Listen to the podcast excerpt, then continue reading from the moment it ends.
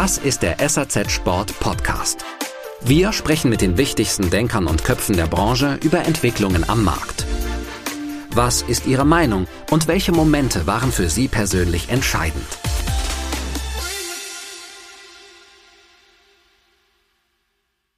Ja, als Messeverantwortliche ist man ja selten zufrieden mit dem Ergebnis. Aber dieses Mal bin ich tatsächlich richtig stolz auf den Zuspruch äh, der Aussteller- und Besucherseite für unseren neuen Restart jetzt im November.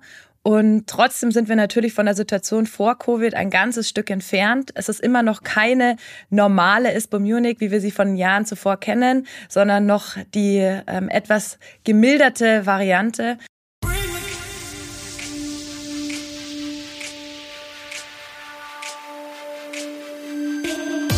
Der November ist irgendwie so ein Eventmonat in unserer Branche.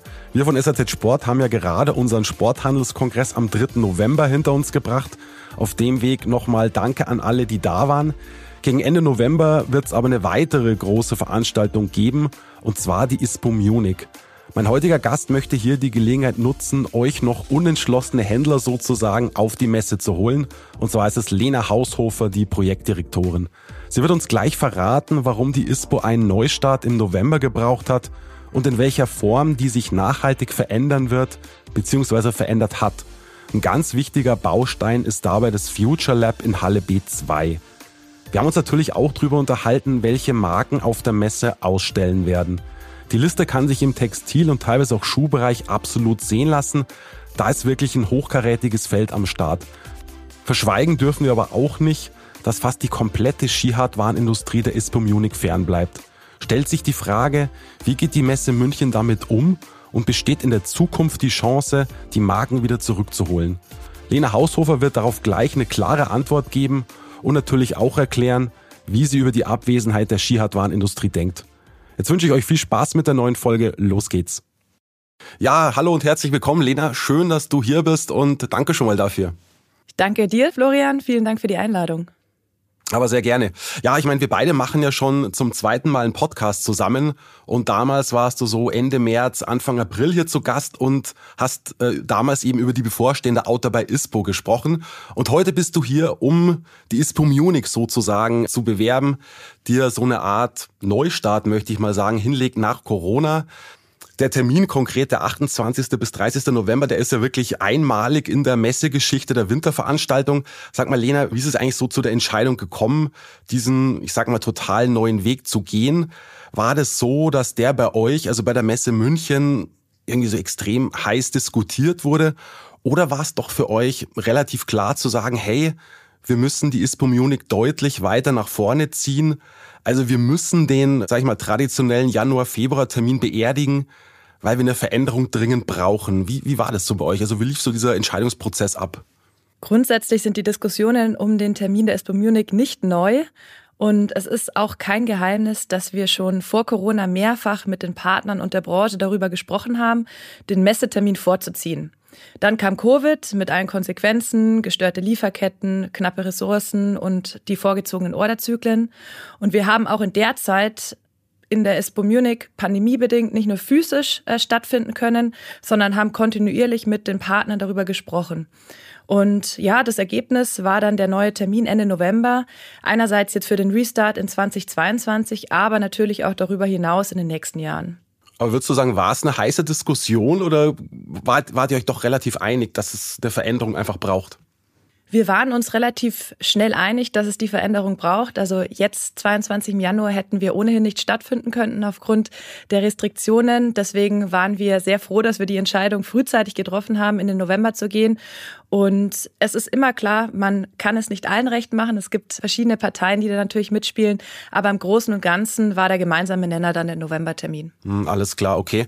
Ja, das Motto der ISPO Munich 2.0 lautet New Perspective on Sports. Finde ich, klingt schon mal erst sehr spannend. Ähm, was habt ihr euch dabei gedacht und äh, ja, was kann man sich darunter vorstellen? Ja, wir spüren, glaube ich, alle, dass sich in den vergangenen zwei Jahren wahnsinnig viel verändert hat. Nicht nur in unserer Branche. Und wir könnten jetzt beide hergehen und Buzzword-Bingo betreiben, welche Krisen gerade parallel stattfinden und vor allem Herausforderungen wir deshalb in der Branche auch sehen. Und ja, dieses Buzzword-Bingo will ich nicht betreiben, ehrlich gesagt. Und unser Job als globale Leitmesse ist es, die Branche zusammenzubringen und damit wir gemeinsam über Lösungen diskutieren können, uns Mut machen, Visionen für eine nachhaltigere Zukunft entwickeln und die neuen Perspektiven aufzeigen. Und deshalb lautet unser Motto dieses Jahr New Perspectives on Sports. Und wenn sich so viele Konstanten aus der Vergangenheit auflösen und in viele neue Variablen verwandeln, brauchen wir die neuen Perspektiven. Und die ISPO Munich ist die Plattform dafür und natürlich für die verbundenen Lösungsansätze. Was sind denn genau diese neuen Perspektiven? Ja, wir haben verschiedene Perspektiven rausgearbeitet. Wir haben die New Perspectives on Diversity, wir haben die New Perspectives on Sustainability und natürlich auch auf den Retail, auf den Handel. Und das Ganze spiegelt sich in unserer neuen Halle, dem Future Lab, wieder. Schaut auf jeden Fall vorbei. Ist eine spannende Halle mit sehr vielen Lösungsansätzen und innovativen Ideen. Eine ganz kurze Unterbrechung für einen wichtigen Hinweis. Das Problem der Personalbeschaffung haben wir ja zuletzt wirklich oft thematisiert auch auf dem Sporthandelskongress.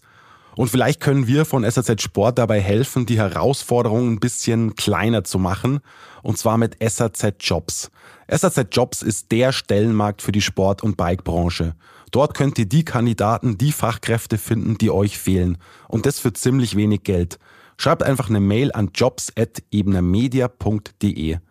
An diejenigen unter euch, die einen Job suchen, die einen neuen Lieblingskollegen finden wollen Schaut mal rein bei jobs.saz.de. Wenn ihr aber branchenfremd suchen wollt, dann kann ich euch das Jobnetwork bei Ebner Media Group empfehlen. Das ist so das Netzwerk für Fachstellenmärkte und ihr findet es unter jobs.ebnerpublishing.de. Da habt ihr also die ganze Bandbreite an Zielgruppen. Zum Beispiel sucht ihr jemanden fürs Online-Marketing. Da können wir euch eben das Netzwerk der Internet World zur Verfügung stellen oder beim klassischen Marketing des von W&V. Jo, dann bleibt mir nur noch viel Erfolg zu wünschen beim Finden von Personal, beim Finden eines neuen Jobs. Ja, Future Lab ist ein gutes Stichwort. Lass uns mal drauf schauen, wie jetzt genau diese neue ISPO Munich dann ab dem 28. November, übrigens einem Montag tatsächlich und nicht einem Sonntag, also einem Montag, also wie die neue ISPO Munich ausschauen wird. Und da fand ich einen Satz von dir aus einer PR-Mitteilung ziemlich interessant. Äh, den haben wir dann auch bei uns in der SAZ Sport in einem Kasten abgedruckt, weil er halt besonders prägnant war. Und da hieß es unter anderem, das Future Lab ist das neue Herzstück. Und jetzt kommt's und wird das Bild der ISPO Munich nachhaltig verändern. Ich mir so, hey, okay, alles klar. Also erstmal, Lena, was ist dieses Future Lab? Was hat's damit auf sich? Und ja, worin liegt dann diese große nachhaltige Veränderung? Ja, da darf ich mich jetzt nochmal wiederholen. Das Future Lab ist tatsächlich das Herzstück der ISPO Munich. Und das liegt zum einen daran, dass es in der Halle B2 liegt, also mitten im Zentrum der Messe. Außerdem ist das Future Lab das Innovationslabor der ISPO Munich. Und hier treffen sich die wichtigsten Köpfe der Branche und diskutieren in der Konferenz, was jetzt zu tun ist. Auch der Retail, wie ich vorher gesagt habe, äh, Digitize und Sustainability Hub, wo wir über den Tellerrand unserer Branche hinausblicken, sind dort untergebracht. Und das Future Lab bietet außerdem die Bühne für Sportler, die Ausstellung zum ISPO Award und der ISPO Brand New Bereich, also unsere äh, Startups sind da untergebracht und vor allen Dingen auch zu erleben. Und abends bebt die Halle dann bei der Verleihung des ISPO Cup und der anschließenden ISPO Party. Und morgens ist das Future Lab aber auch die Ruhezone für Meditations- und Yogastunden. Es ist ja so, so ein Future Lab wird ja auch nicht zum Selbstzweck geschaffen. Also geht jetzt nicht her, setzt euch hin und sagt, boah, wir wollen uns jetzt mal schön irgendwie selbst verwirklichen, sondern ihr müsst euch natürlich auch an den Bedürfnissen eurer Fachhandelsbesucher orientieren. Sag mal, warum glaubst du, wird dieses Future Lab dem Fachhandelsbesucher so ein neues, besonderes Messegefühl geben, indem er so das findet, was er sich unter einer modernen Messe vorstellt, wo er also wirklich sagen kann, hey, das bringt mir einen echten Mehrwert, jetzt mal so fernab davon, einfach nur in Anführungszeichen Stände abzuklappern. Ja, Stände abklappern, das darf man gar nicht so runterspielen, ja, weil da stößt man auf die tollen Produkte und Innovationen unserer Marken, die eben in den Ausstellungshallen präsent sind. Wir haben ja eben nicht nur das Future Lab, sondern wirklich klasse Ausstellungshallen drumherum und verschiedene Segmentbereiche, wo die Produkte der Marken zu sehen sind. Und das Future Lab gilt für uns als Ergänzung zum Schlendern durch die Messehallen. Ein optisch attraktiver, kuratierter Erlebnisraum mit äh, vielen Hotspots, Innovationen, Megatrends, digitale Transformationen und Netzwerken ist dort möglich und das Ganze wird eben in dem Future Lab ganz zentral gebündelt. Mhm.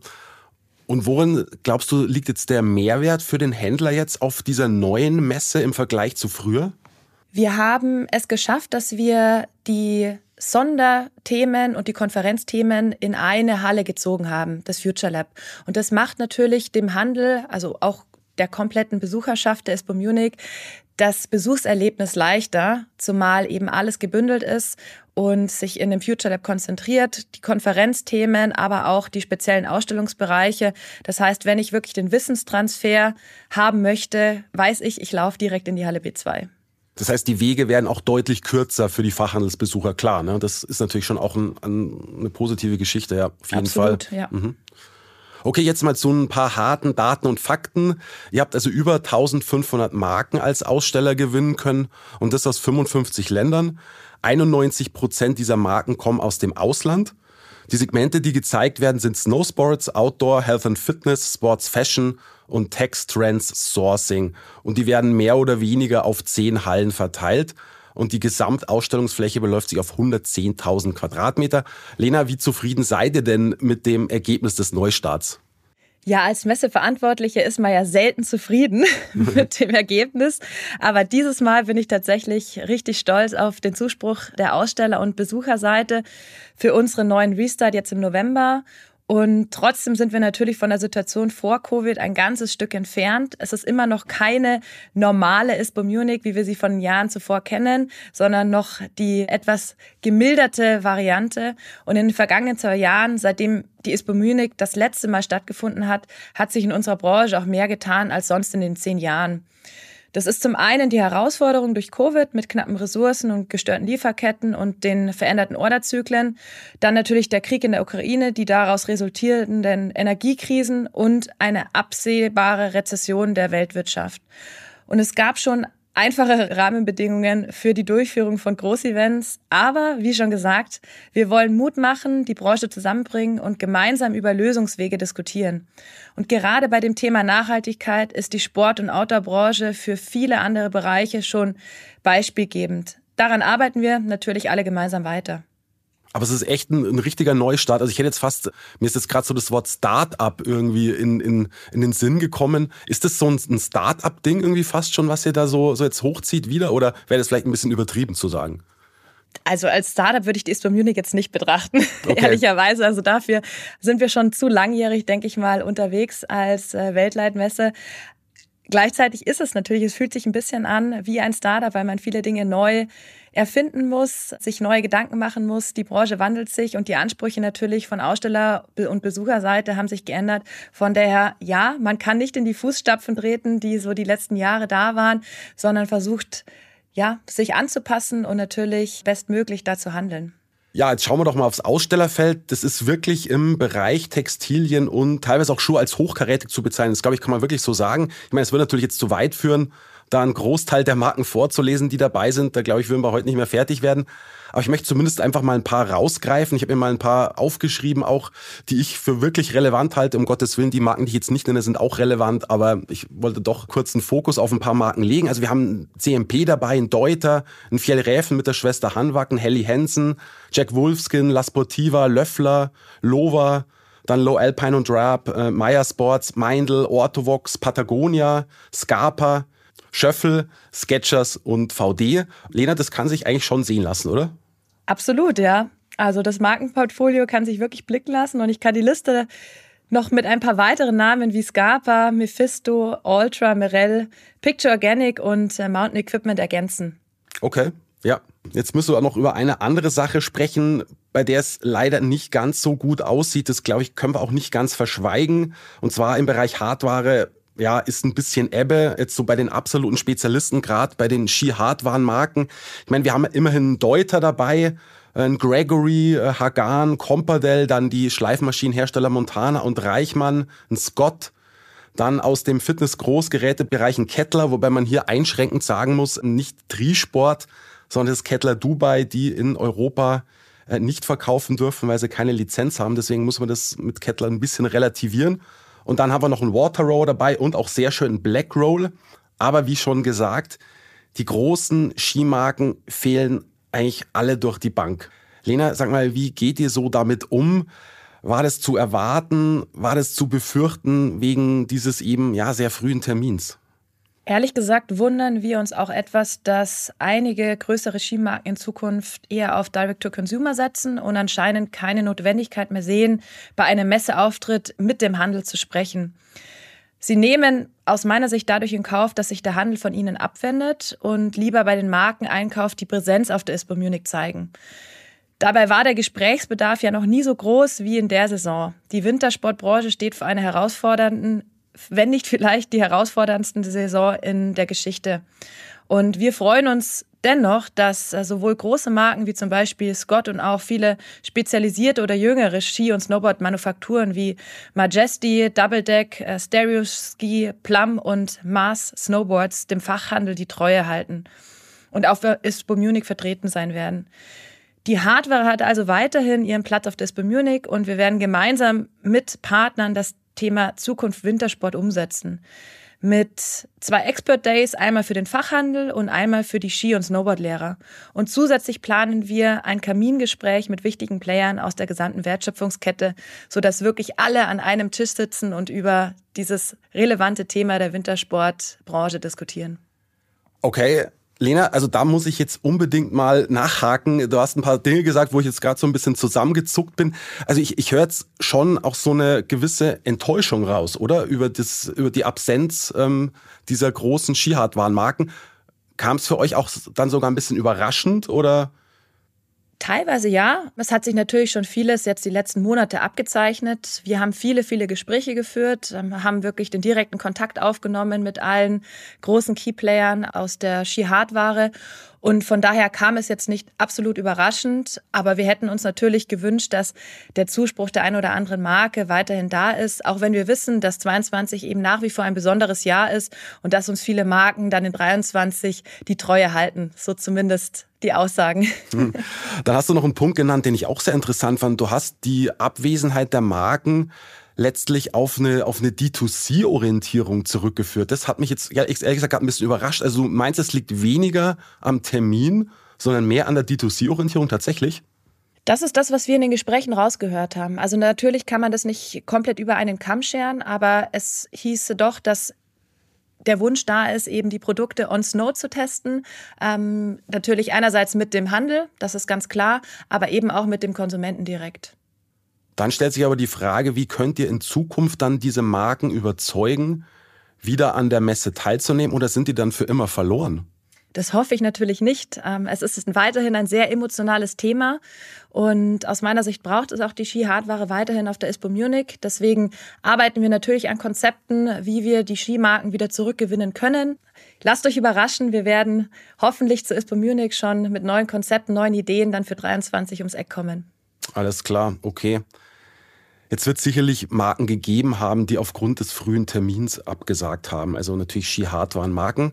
Und da habe ich mich mal so gefragt, wäre es denn nicht ein Thema für die Zukunft, einfach zwei Messen stattfinden zu lassen? Also ich sage jetzt mal so eine ISPO Munich Textile and Shoes eben Ende November und dann zusätzlich eben noch so eine ISPO Munich Shoes and Hardware eben dann zum alten Termin Ende Januar. Dann eben zwei Formate, vielleicht in einem bisschen kompakteren, in einem kleineren Rahmen. Würde sich zum Beispiel auch, wo ja die Auto bei ISPO stattgefunden hat, zum Beispiel auch das MOC durchaus empfehlen. Also ich glaube, es kam auch bei manchen ganz gut an. Und ihr könntet eben damit tatsächlich auch alle Aussteller abholen. Und ich glaube, ihr hättet es doch auch im Kreuz, solche zwei Messen stattfinden zu lassen. Also warum nicht diesen Weg gehen und sagen, okay, nicht mal eine riesige Messe in Anführungszeichen, sondern vielleicht zwei ein bisschen kleinere, kompaktere, wo eben dann jeder auch zufrieden ist, sowohl die Textilleute als auch die Hardwarenmenschen. Ein Gedanke, der sehr nahe liegt, Florian, das stimmt, aber das funktioniert aus meiner Sicht nicht.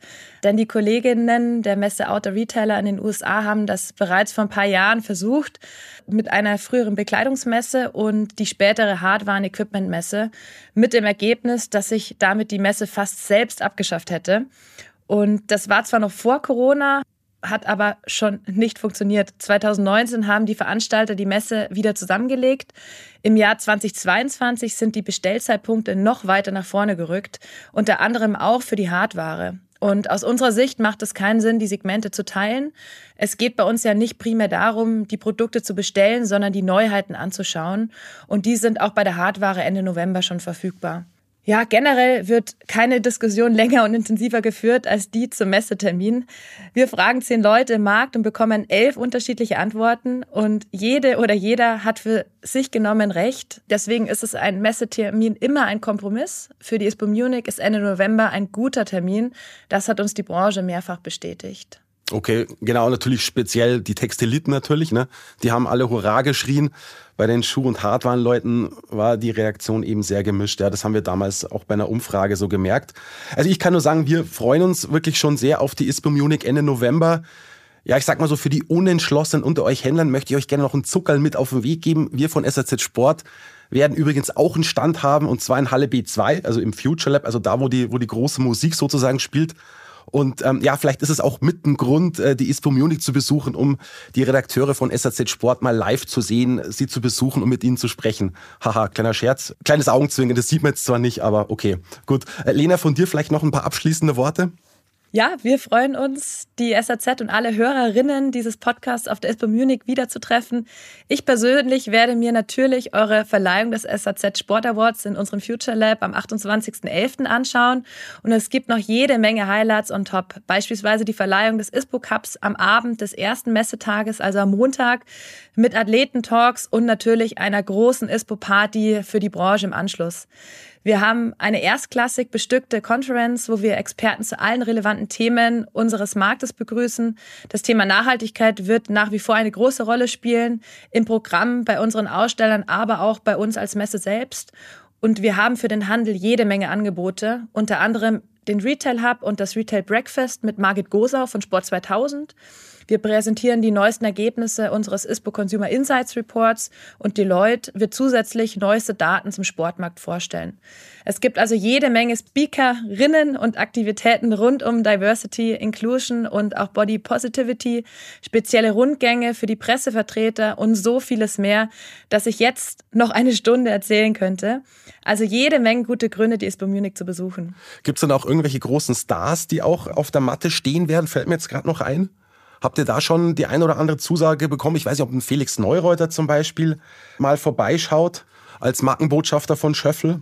Sicherlich, ja. Also das wollte ich jetzt gerade sagen. Wir haben sehr, sehr viele Marken, die mittlerweile Testimonials, Markenbotschafter haben, die sie auf jeden Fall mitbringen werden. Wir sind gerade noch dabei, diese Promis und Sportlerinnen rauszufinden und werden dann zeitnah in die Kommunikation gehen. Okay, also da ist tatsächlich auch noch das einige oder andere bekannte Gesicht dann zu erwarten, ja? Absolut. Tatsächlich. Ja. Okay, super. Alles klar. Gut, Lena, dann sage ich äh, vielen Dank für das Gespräch. Danke, dass du hier warst. Ja, ich wünsche euch viel Erfolg jetzt mit der ISPO Munich. Wir alle wünschen uns, dass das auch wirklich ein großer Erfolg wird bei diesem Neustart. Wir, wie gesagt, wir freuen uns sehr. Wir haben ja auch nicht umsonst dort einen eigenen Stand gebucht, um auch präsent zu sein.